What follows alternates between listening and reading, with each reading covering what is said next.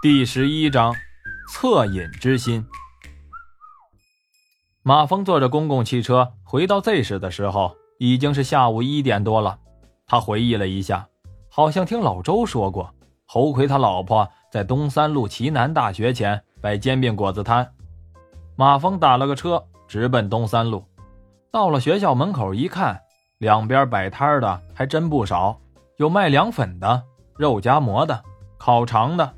卖煎饼果子的就两家，一家是个三十多岁的男的，另外一家是一个两鬓已经有了白发的中年妇女和一个十七八岁的小姑娘。中年妇女穿着一件洗得有点发白的蓝衬衫，小姑娘穿着校服，长得眉清目秀的，但却瘦得有点可怜，头发也有点营养不良的发黄，一看就是齐南大学的学生。马峰正肚子咕咕叫呢，就走到煎饼摊前说：“来一套煎饼。”小姑娘答应了一声，熟练的摊着煎饼，真是饿了吃什么都香呀。况且小姑娘摊的煎饼味道也确实不错。马峰吃完了一个，又要了一个。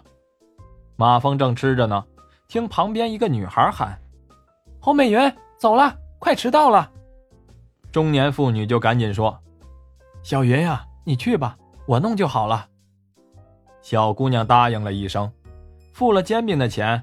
马峰信步走到旁边的书店，随便找了一本英语教材翻了起来。马峰的翻书动作很快，十几分钟就翻完了。马峰自己也一愣，自己好像把这本书全背过了。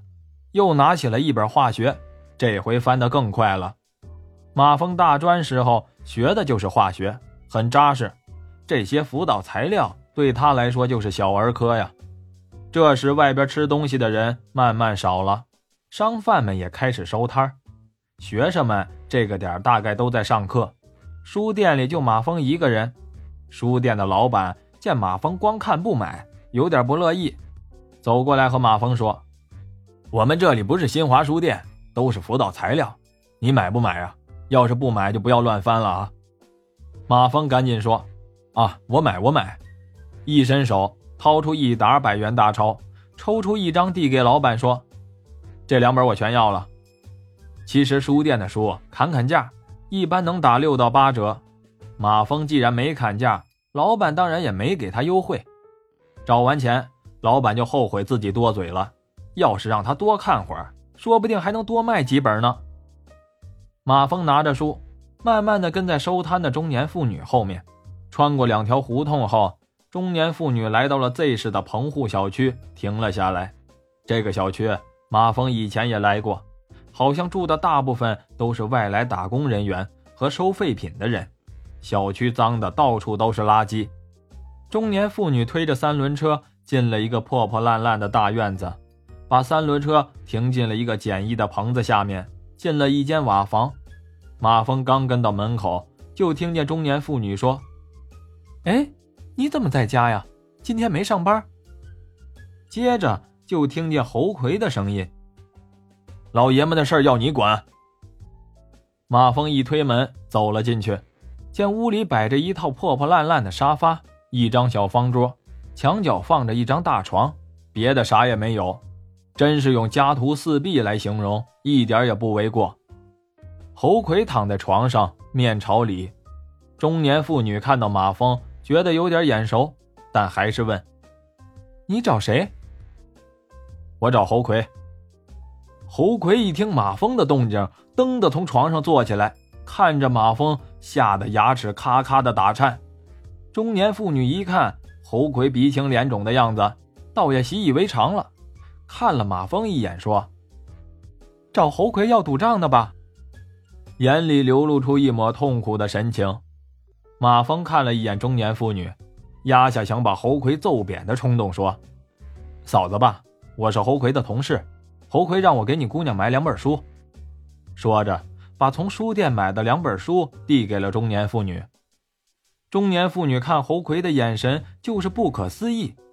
马峰一看就知道侯奎从来没给姑娘买过书。接着，中年妇女在看马峰时，眼里就有了笑意。她收下书说。你先坐，我去给你们烧壶水。说完，走出了房间。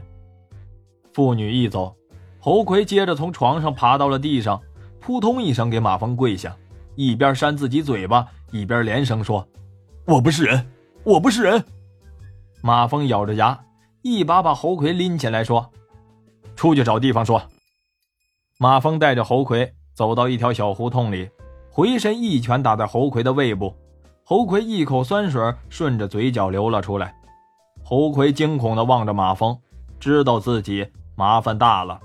马蜂恶狠狠地看了看他，又凑在侯魁的耳朵边上说：“不怕告诉你，三哥他们全都被我干掉了。如果你不想死的话，就把这事烂在肚子里。”侯魁腿一软，一屁股坐在地上。马蜂本来憋着一肚子火，有种想把侯魁灭了的冲动，看到侯奎家里的情况，却是实在下不去手了。心里想：怎么会有侯奎这种王八蛋？这个家伙活着简直就是浪费粮食。马蜂越想越气，又照着侯奎踢了两脚。虽然没用力，但侯奎那鼻青脸肿的脸更像一个猪头了。马蜂咬牙切齿了半天，说：“如果让我知道你再赌，哪怕是一块钱，我也会把你的手剁了。”侯奎趴在地上，鼻涕眼泪一起流，一声也不敢吭。说完，马蜂回头就走，走了几步又转回来，吓得侯奎一哆嗦。马蜂从口袋里掏出了两沓钱，啪的扔在侯奎脸上，说：“把赌账还了，好好和你老婆过日子。”一直到马蜂走远，侯奎看着钱还不敢相信自己的眼睛，他使劲掐了掐自己大腿，又看了看捡起的钱，才失魂落魄的往家里走去。